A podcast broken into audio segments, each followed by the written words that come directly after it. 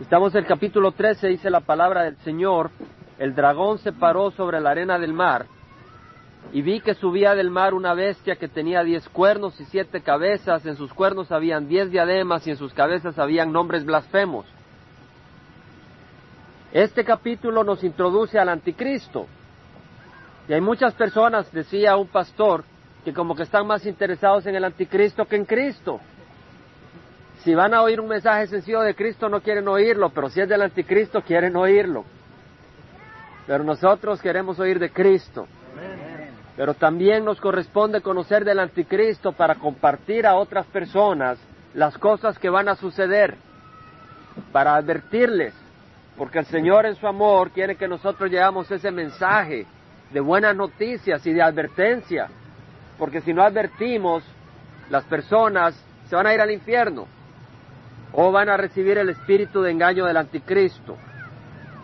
Ahora la palabra del Señor dice que seamos siervos que sabemos eh, examinar y conocer la palabra del Señor y escudriñarla con sabiduría, y eso es lo que vamos a hacer acá. Dice el versículo primero, el dragón se paró sobre la arena del mar, y vi que subía del mar una bestia. Ahora, la arena del mar, ¿qué significa? La arena del mar. Sí, ¿verdad? Pero también acuérdense que el Señor le dijo a Abraham que su descendencia iba a ser como la arena del mar. También se puede referir a, a muchas gentes. Y el dragón, ya la Biblia nos ha dicho quién es el dragón. El dragón en el capítulo 12, versículo 9 dice, fue arrojado el gran dragón, la serpiente, la serpiente antigua que se llama el diablo y Satanás.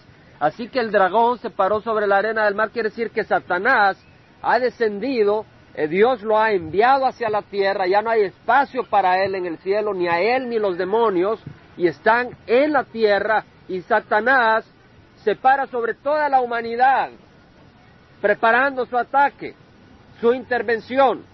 Y dice, vi que subía del mar una bestia. Vemos que del mar también representa, las aguas representan los pueblos, pero también representan el mar Mediterráneo. Y dice que vi que subía del mar una bestia que tiene diez cuernos y siete cabezas, en sus cuernos había diez diademas y en sus cabezas habían nombres blasfemos. Ahora tratemos de entender qué es esta bestia, quién es y qué es. Y vamos a usar las mismas escrituras para saber quién es y qué es. Dice de que tenía diez cuernos. El cuerno es símbolo de poder. O sea que hay diez poderes. Luego dice que tiene siete cabezas y diez diademas. Ahora, para la palabra diadema en el griego hay dos palabras. Una es diadema en griego y la otra es estéfanos. Ahora, la palabra diadema en el griego por diadema es corona y se usa para representar la corona que lleva un rey o un emperador. Y esta es la palabra griega que usa acá el apóstol Juan. Dice que son diez coronas.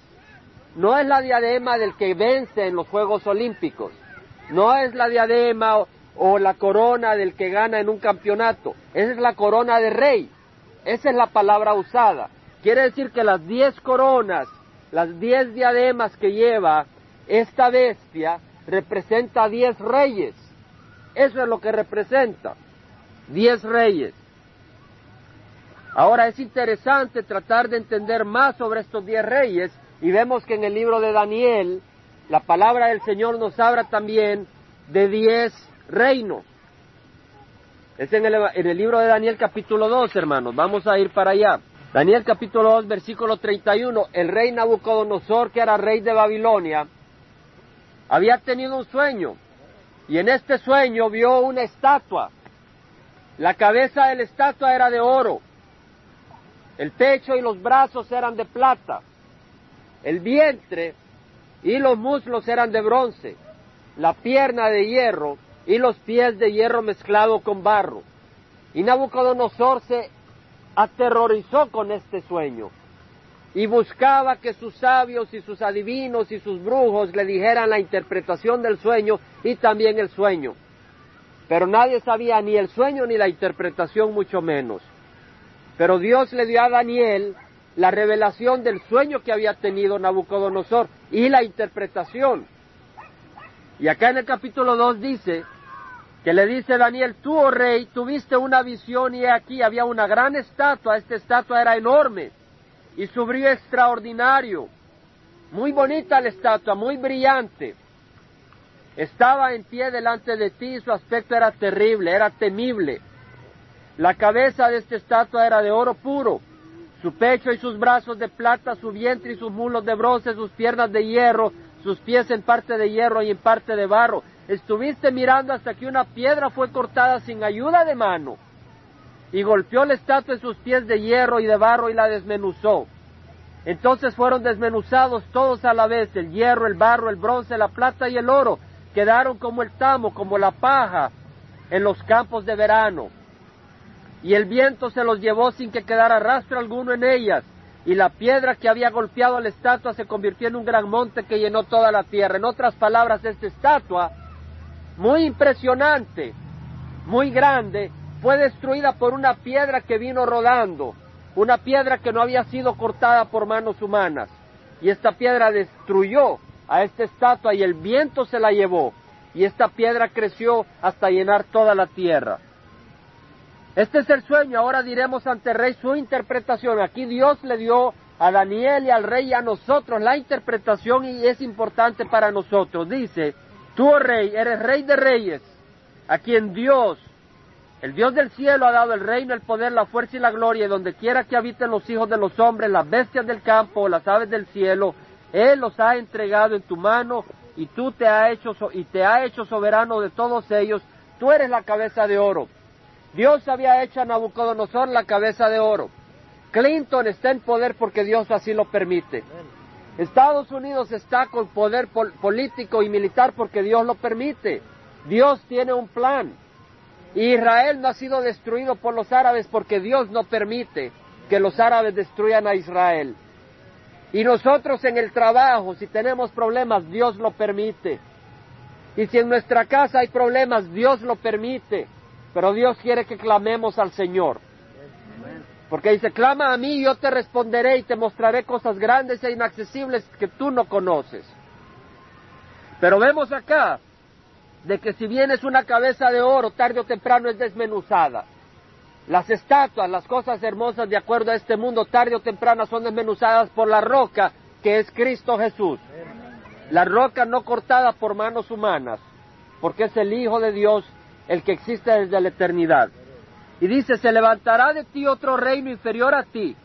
El reino de, Nabucodonosor era el reino de Babilonia. Luego dice, se levantará otro reino después de ti, inferior a ti, y se levantó el imperio medo-persa. Fue el segundo imperio universal que ha existido. Y luego dice, y luego un tercer reino de bronce. Después del reino medo-persa se levantó el reino griego y el que fue líder de ese imperio era Alejandro el Magno, Alejandro el Grande. Murió a los 31 años desesperado porque ya no había ninguna nación que conquistar, él había conquistado. Y dice que gobernará sobre toda la tierra y habrá un cuarto reino, tan reino tan fuerte como el hierro. Y así como el hierro desmenuza y destroza todas las cosas, como el hierro que tritura, Así él desmenuzará y estructurará todos estos. Sabemos que después del imperio griego se levantó otro gran imperio. ¿Saben cuál es, hermanos? El imperio romano, que destruyó, trajo gran aflicción por todo el mundo y era un imperio muy fuerte. No lo podían derivar. Pero dice, además de ese imperio había otro, los pies de barro y de bronce. Perdón, de barro y de hierro. Y dice, lo que viste, los pies y los dedos, parte de barro de alfarero y parte de hierro será, será un reino dividido. Es ese reino que está por venir y ya se está armando, ya está formándose en nuestro tiempo. La gente no se está dando cuenta que Cristo viene ya. Cristo viene ya. Dice, será un reino dividido. Ahora, en Apocalipsis 13 leemos que la bestia tiene diez coronas. Hay diez reyes. Y acá vemos de que este reino último son dos pies de barro y de bronce. ¿Cuántos pies hay en cuántos dedos hay en los pies? Hay diez. Coincide, este es el quinto reino. Ya no hay que esperar a otro reino en este mundo Pronto viene este reino de hierro y de barro. Y vamos a entender más, dice, es un reino dividido, quiere decir que no es una nación, son un reino fragmentado en diez fragmentos, como los pies tienen diez dedos. Este reino que se está formando ya, que es el último reino, tiene diez reyes. Dice, tendrá la solidez del hierro, ya que viste el hierro mezclado con barro corriente. Este reino viene del imperio romano, así como Roma era hierro, este reino es hierro y barro, y van a haber diez naciones, algunas fuertes como Alemania, otras débiles como España, militar y políticamente, que van a estar asociadas, y sabemos de que ya se está formando la comunidad europea. De hecho, al principio del año 1998, nadie va a poder vender sus productos en Europa si no llevan la marca. Y así se llama la marca. Y esa marca es la CE, que quiere decir uh, Comunidad Europea. O sea, Comunidad Europea. Va a haber una marca que va a tener que llevar todo producto. En la compañía para la que yo trabajo, ya el producto lleva la marca para poder venderse en toda Europa. Hay diez naciones. Ahora dice que así como los dedos de los pies eran parte hierro y parte barro cocido, así parte del reino será fuerte y parte será frágil. En cuanto al hierro mezclado con barro corriente que has visto, se mezclarán mediante simiente humana. ¿Qué quiere decir? Estas reyes, estas naciones van a estar unidas por el humanismo, lo que va a unir a estas naciones van a ser una, una, van a ser elementos culturales, elementos humanitarios, elementos que parecen muy buenos y bonitos, pero Dios no está en el centro de eso. ¿Entendemos? Será una federación unida por razones comerciales. Ya se está hablando de la moneda europea que va a entrar en vigor en el año 2000, una sola moneda para toda Europa. Van a haber causas humanitarias, culturales que van a unir a las personas. Y el pueblo, el mundo está por quererse unido por razones humanitarias. Ha muerto la princesa Diana. Y si ustedes se dan cuenta, gentes de Japón, gentes de todas partes han llorado la muerte de esta mujer porque es humanitaria dando ayuda social, ayudando donde está el SIDA, ayudando donde está esto, donde está lo otro.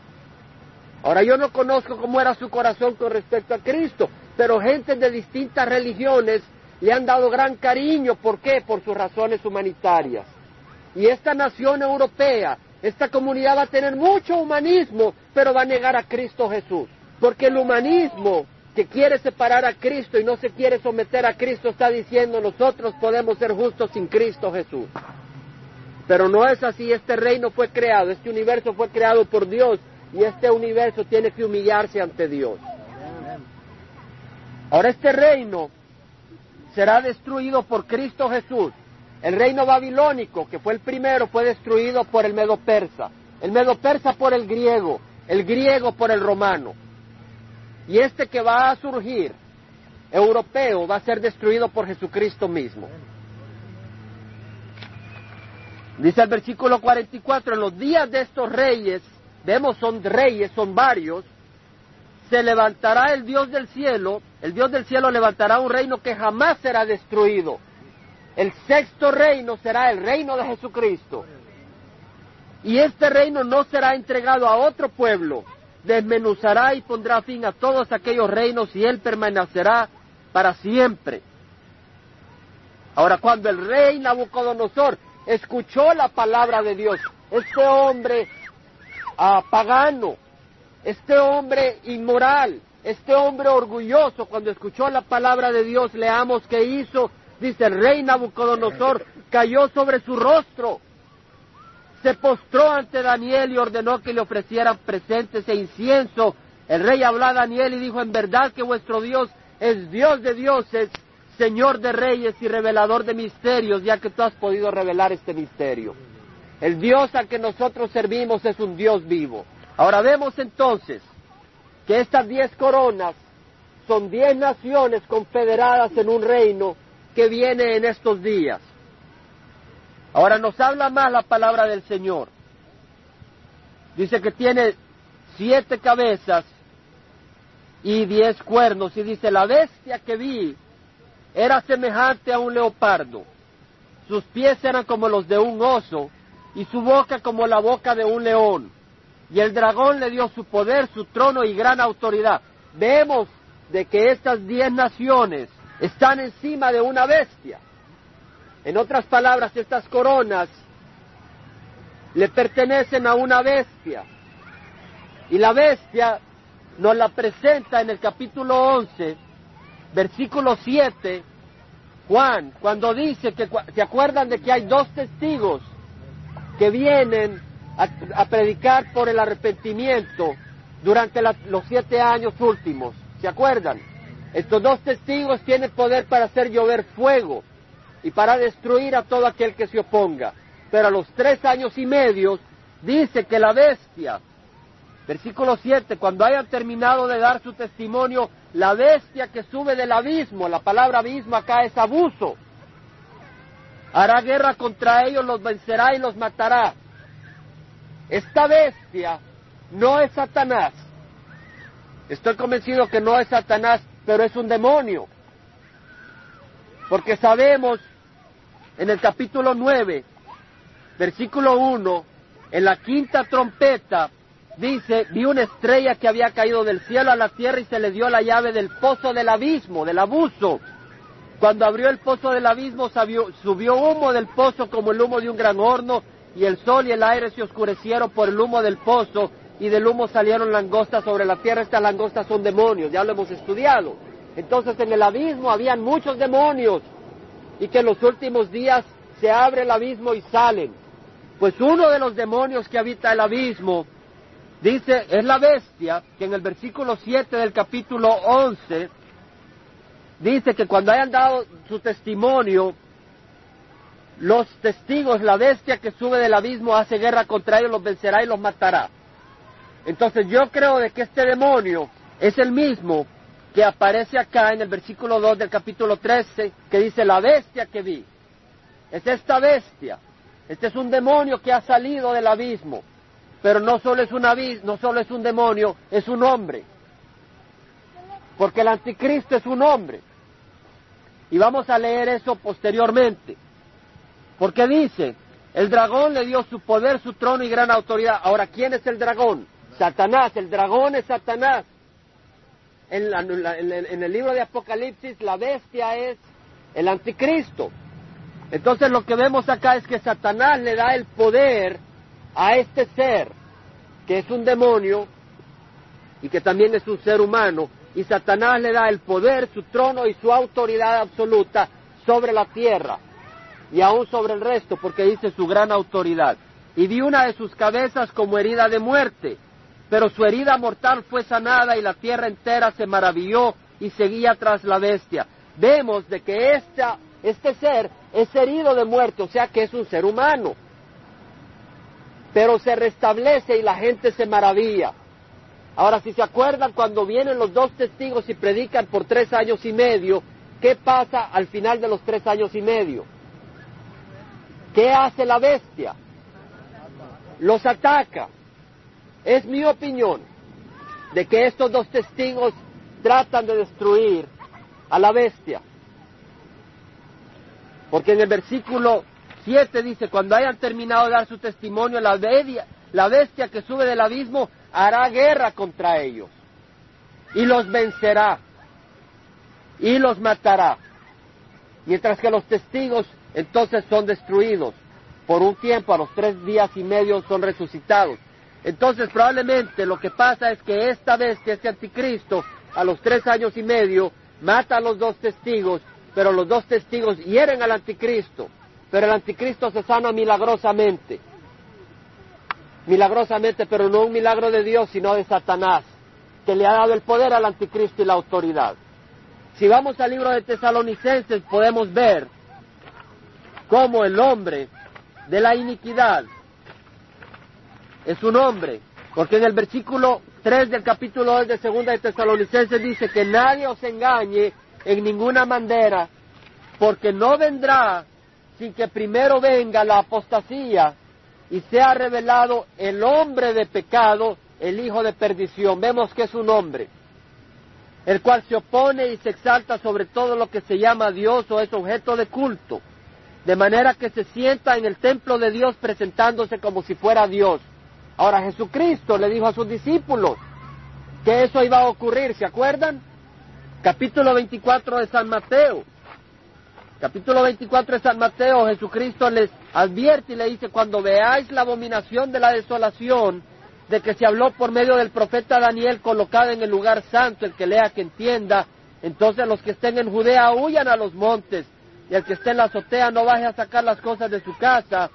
Versículo 21, porque habrá entonces una gran tribulación como no ha acontecido desde el principio del mundo hasta ahora, ni acontecerá jamás. O sea que son tres años y medio de tribulación, donde el anticristo se lanza a perseguir a, Israel, pero Dios los protege en el desierto, como hemos leído.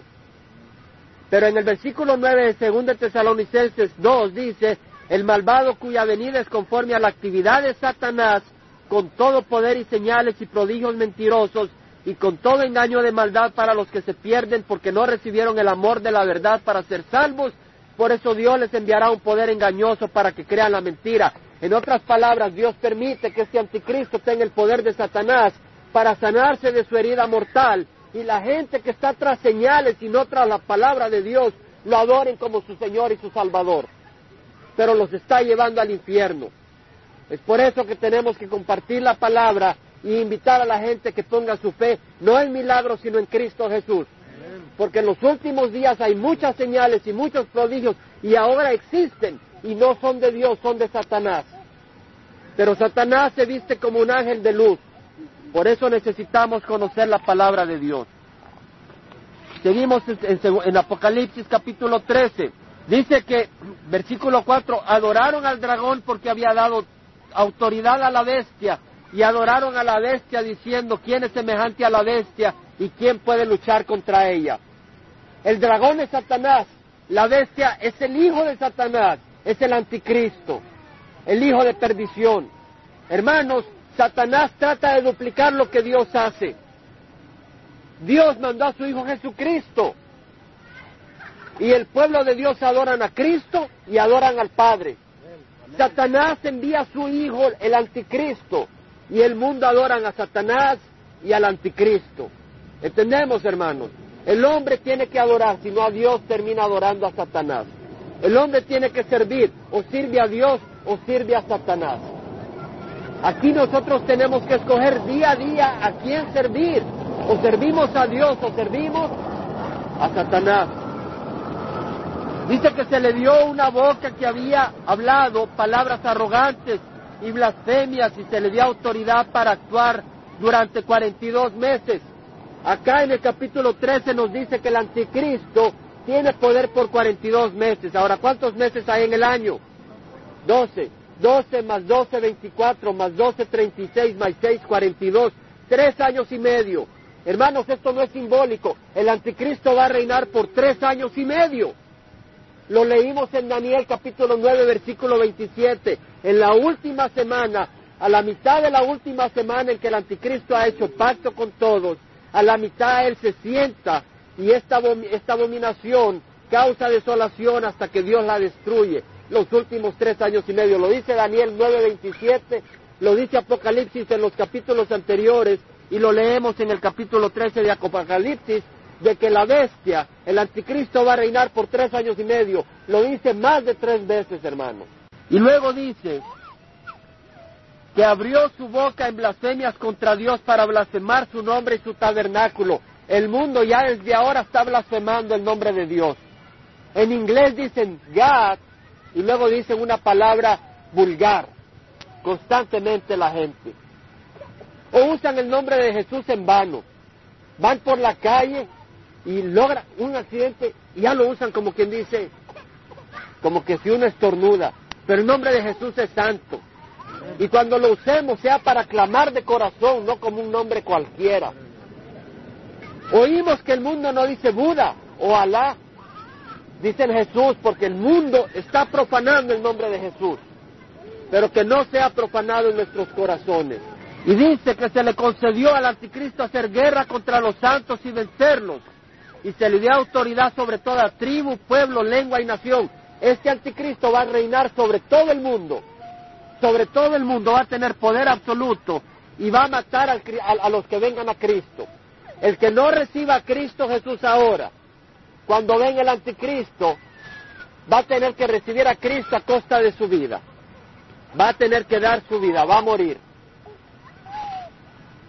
Y dice que los adorarán todos los que moran en la tierra, cuyos nombres no han sido escritos desde la fundación del mundo en el libro de la vida del Cordero que fue inmolado. ¿Quién conoce a Cristo acá? Levanten la mano, hermano. Conoce a Cristo. Miren lo que dice la Biblia, que si tú conoces a Cristo, tu nombre fue escrito desde cuándo? Desde la fundación del mundo. Cristo sabe quién lo iba a recibir y quién lo iba a rechazar. Ahora uno dice, entonces no tengo libertad. No, no es cierto. Cristo te invita y Él ya sabe de antemano lo que está ocurriendo ahora. Y si tú lo recibes ahora, si no lo has recibido, Cristo ya sabe que tú lo vas a recibir. Y desde antes de la fundación del mundo, escribe tu nombre en el libro de la vida. Y cuando está escrito, nadie lo borra. Porque lo que el Padre escribe, nadie lo puede borrar. Y dice, si alguno tiene oídos, que oiga. Interesante que en Apocalipsis capítulo 2, cuando Dios le habla a las iglesias, en el versículo 7 dice, el que tiene oídos oiga lo que el Espíritu dice a las iglesias. En el versículo 11 dice, el que tiene oído oiga lo que el Espíritu dice a las iglesias. En el versículo 29 dice, el que tiene oídos oiga lo que el Espíritu dice a las iglesias. En el versículo 6 del capítulo 3 dice, el que tiene oídos oiga lo que el Espíritu dice a las iglesias. En el versículo 13 dice, oiga el que tiene oído lo que el Espíritu dice a las iglesias. En el versículo 22, el que tiene oído oiga lo que el Espíritu dice a las iglesias. Pero acá dice, si alguno tiene oído, que oiga. ¿Qué es lo que falta acá, hermano? La iglesia. La iglesia ha sido arrebatada cuando venga el anticristo. Gloria al Señor. La iglesia ya va a haber sido arrebatada y aquí van a estar los que no se han abrigado a Cristo antes. Ahora dice, si alguno lleva la, es conducido a la cautividad, a la, a la cautividad va. Si alguno mata a espada, a espada debe ser muerto. Aquí está la perseverancia y la fe de los santos. ¿Qué quiere decir esto? Que el que por su fe es llevado preso, va a ser llevado preso, pero que tenga perseverancia, porque el Señor viene pronto. El que va a ser matado a espada, que tenga paciencia, porque el Señor viene pronto. Ahora, pero hay siete cabezas y no hemos hablado de las cabezas. ¿Qué significan estas siete cabezas? El profeta Daniel nos habla sobre eso en el capítulo 7. Otra vez el profeta Daniel tiene una visión. Y dice, en el primer año del rey Belsázar de Babilonia, Daniel tuvo un sueño y visiones en su mente, estando en su cama, entonces escribió el sueño y relató el resumen de él. Habló Daniel y dijo, miraba yo en mi visión nocturna, y he aquí los cuatro vientos del cielo agitaban el gran mar, y cuatro bestias enormes, diferentes unas de otras, subían del mar. Este mar es el mar Mediterráneo. La primera era como un león y tenía alas de águila. Mientras yo miraba sus alas le fueron arrancadas, fue levantada del suelo y puesta sobre dos pies como un hombre y le fue dado corazón de hombre. Esta bestia era un león con alas de águila, pero fue levantada del suelo y se le fue dado un corazón de hombre. Esta bestia es el imperio babilónico y Nabucodonosor, que en su orgullo había creído que por su propio poder había llegado al poder. Pero Dios lo humilló y lo hizo andar como las bestias del campo por siete periodos. Y ahí se humilló y reconoció que Dios es el Dios del universo. Y a esto se refiere cuando dice que le fue dado un corazón de hombre. Y aquí otra segunda bestia, semejante a un oso, estaba levantada de un costado, en la, en la estatua de Nabucodonosor, en donde se encontraba, en las piernas. Y esas piernas de hierro, ¿qué imperio representaban? Roma, ¿se acuerdan? Entonces acá esta bestia no es nada más que el imperio romano, pero dice, terrible y espantosa, desmenuzaba y hollaba los restos con sus pies. O sea que de este imperio, dice, era diferente de todas las bestias que le antecedieron y tenía diez cuernos. Vemos acá que esta bestia tiene diez cuernos. En la bestia que leemos en Apocalipsis 13, ¿cuántos cuernos hay? Diez cuernos.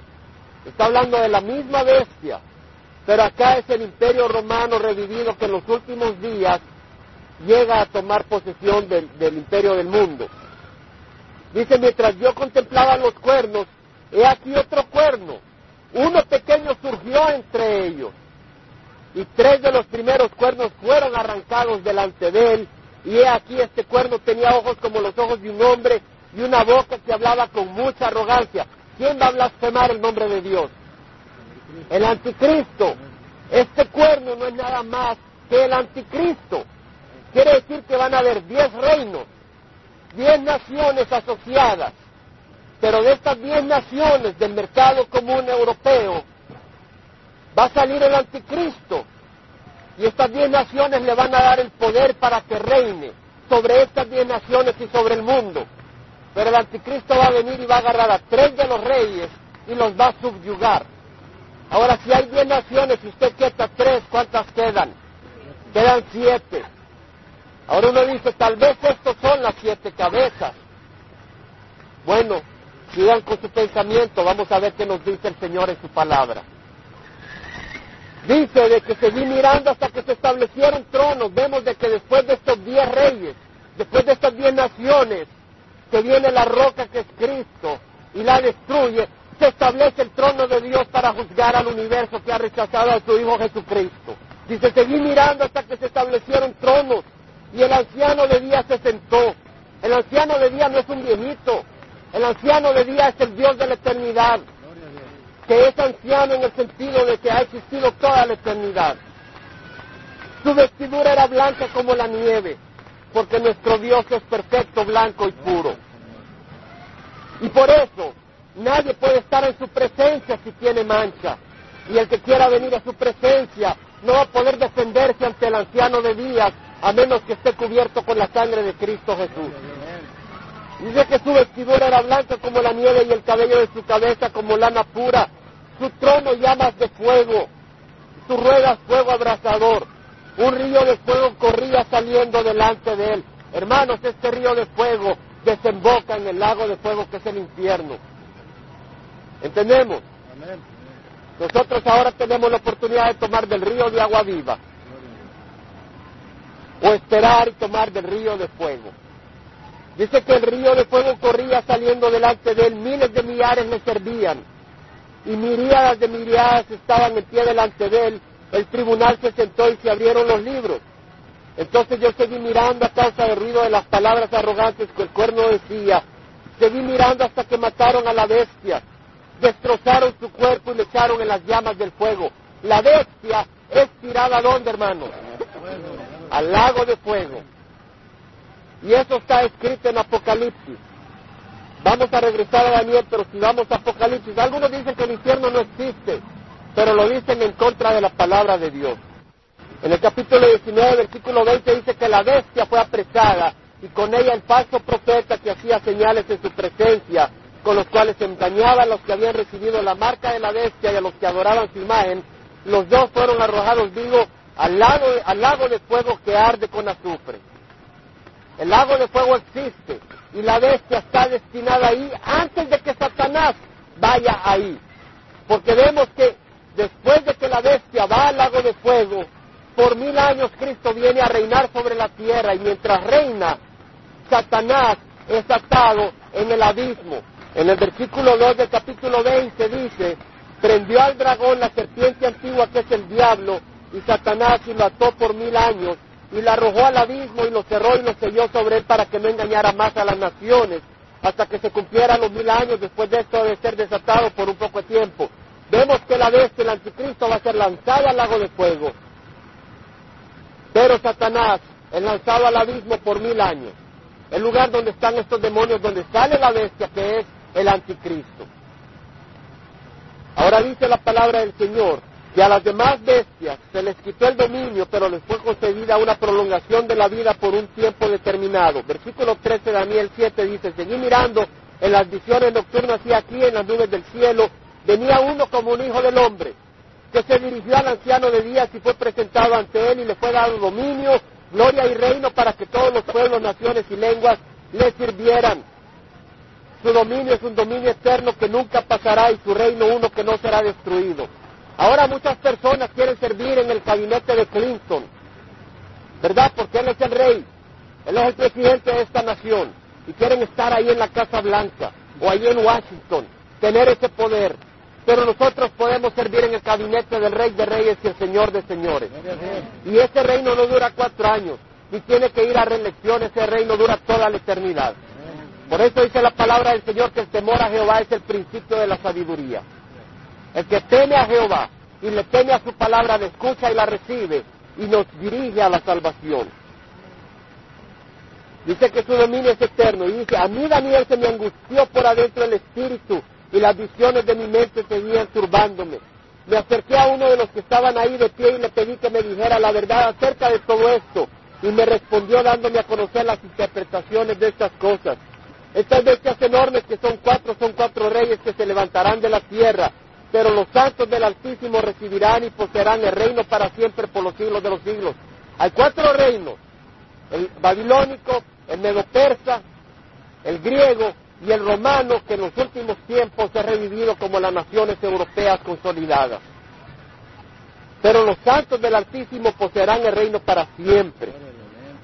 Ahora dice, entonces quise saber la verdad acerca de la cuarta bestia que era diferente de todas las demás y en gran manera terrible con sus dientes de hierro y sus garras de bronce que devoraba, desmenuzaba y hollaba los restos con sus pies y la verdad acerca de los diez cuernos que tiene en su cabeza y del otro cuerno que había surgido delante del cual cayeron tres de ellos, es decir, el cuerno que tenía ojos y una boca que hablaba con mucha arrogancia y cuya apariencia era mayor que la de sus compañeros. Mientras yo miraba, este cuerno hacía guerra contra los santos y prevalecía sobre ellos. Vemos que en los últimos días el anticristo va a destruir a los cristianos, los va a matar. Hasta que vino el anciano de días y se hizo justicia a favor de los santos del Altísimo. Llegó el tiempo cuando los santos tomaron posesión del reino.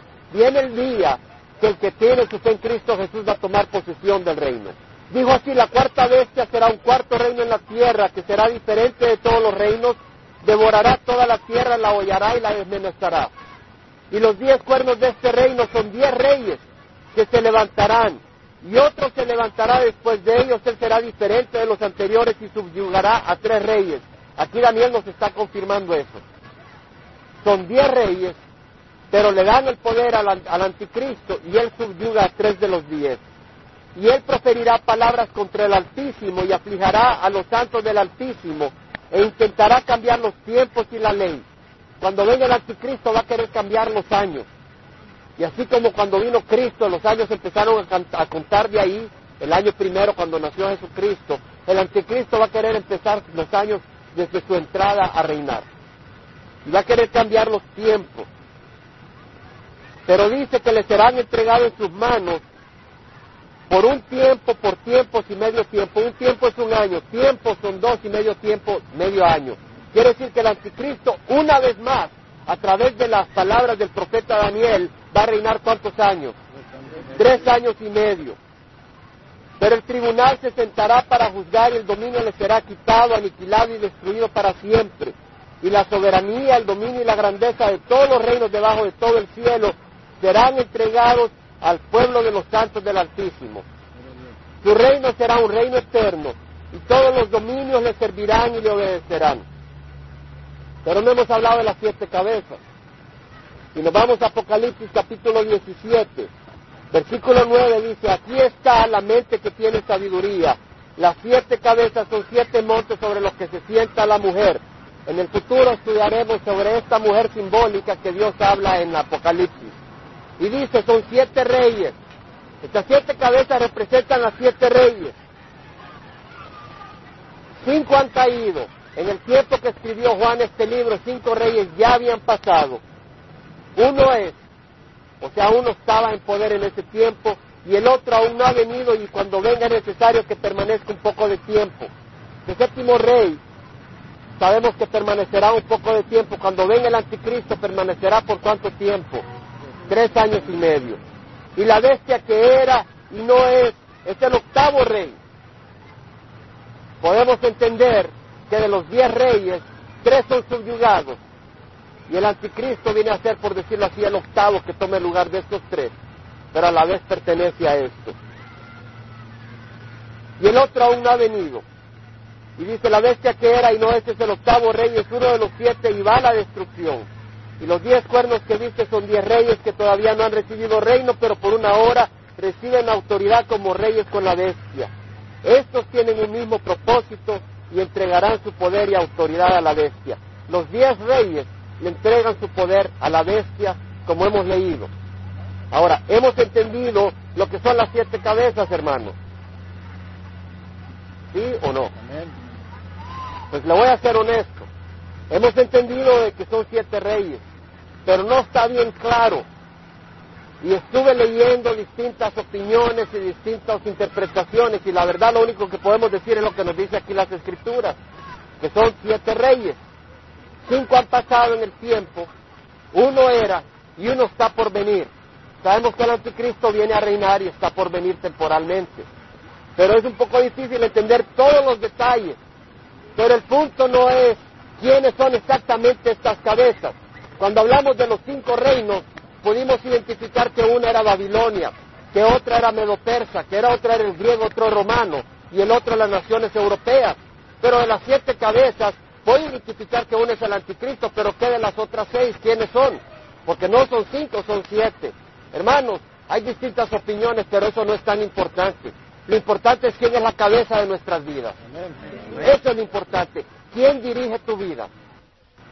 Si alguno desea venir en pos de mí, niéguese a sí mismo, tome su cruz cada día y sígame. No podemos tomar la cruz de Cristo si Él no es nuestra cabeza y le seguimos. Amén. Amén. Vamos a orar y le vamos a pedir al Señor de que nos ayude para que Él siempre sea nuestra cabeza. Que Él sea nuestra cabeza en nuestras vidas. Que Él sea cabeza en nuestros hogares. Que Él sea nuestra cabeza en el trabajo. Vamos a cerrar los ojos y vamos a orar. Padre Santo, te damos gracias, Señor, por tu palabra. Que nos has revelado, Señor, que el anticristo viene muy pronto. Ya sabemos que hay diez naciones que se están consolidando. Ya sabemos que no hay nada que haga falta para que Cristo venga a reinar. Pero antes de reinar va a venir a llevar su iglesia.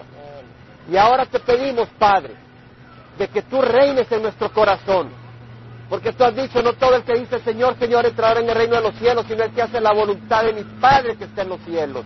Es ahí donde Él es nuestra cabeza. Porque la mano hace lo que la cabeza le dice. Y si Él es nuestra cabeza, haremos tu voluntad. Entonces, Padre Santo, te rogamos que nos ayudes a hacer tu voluntad.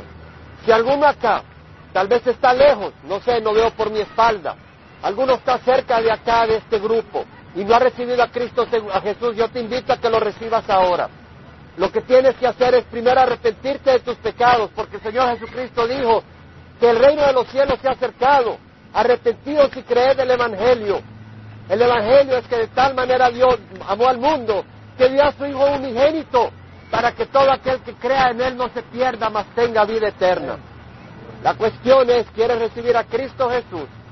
Si tú no lo has recibido, yo te invito a que lo recibas como tu Señor y tu Salvador. Haz esta oración conmigo. Padre Santo, perdona mis pecados. Quiero que entres a mi corazón y seas cabeza de mi vida, seas la vida de mi corazón, seas el pastor de mi vida. Perdona mis pecados y entra a reinar. Ayúdame a obedecerte y ayúdame a seguirte. Hoy te recibo por fe como mi Señor y mi Salvador, en nombre de Cristo Jesús. Y el pueblo de Dios dice, amén. Señor les bendiga, hermanos.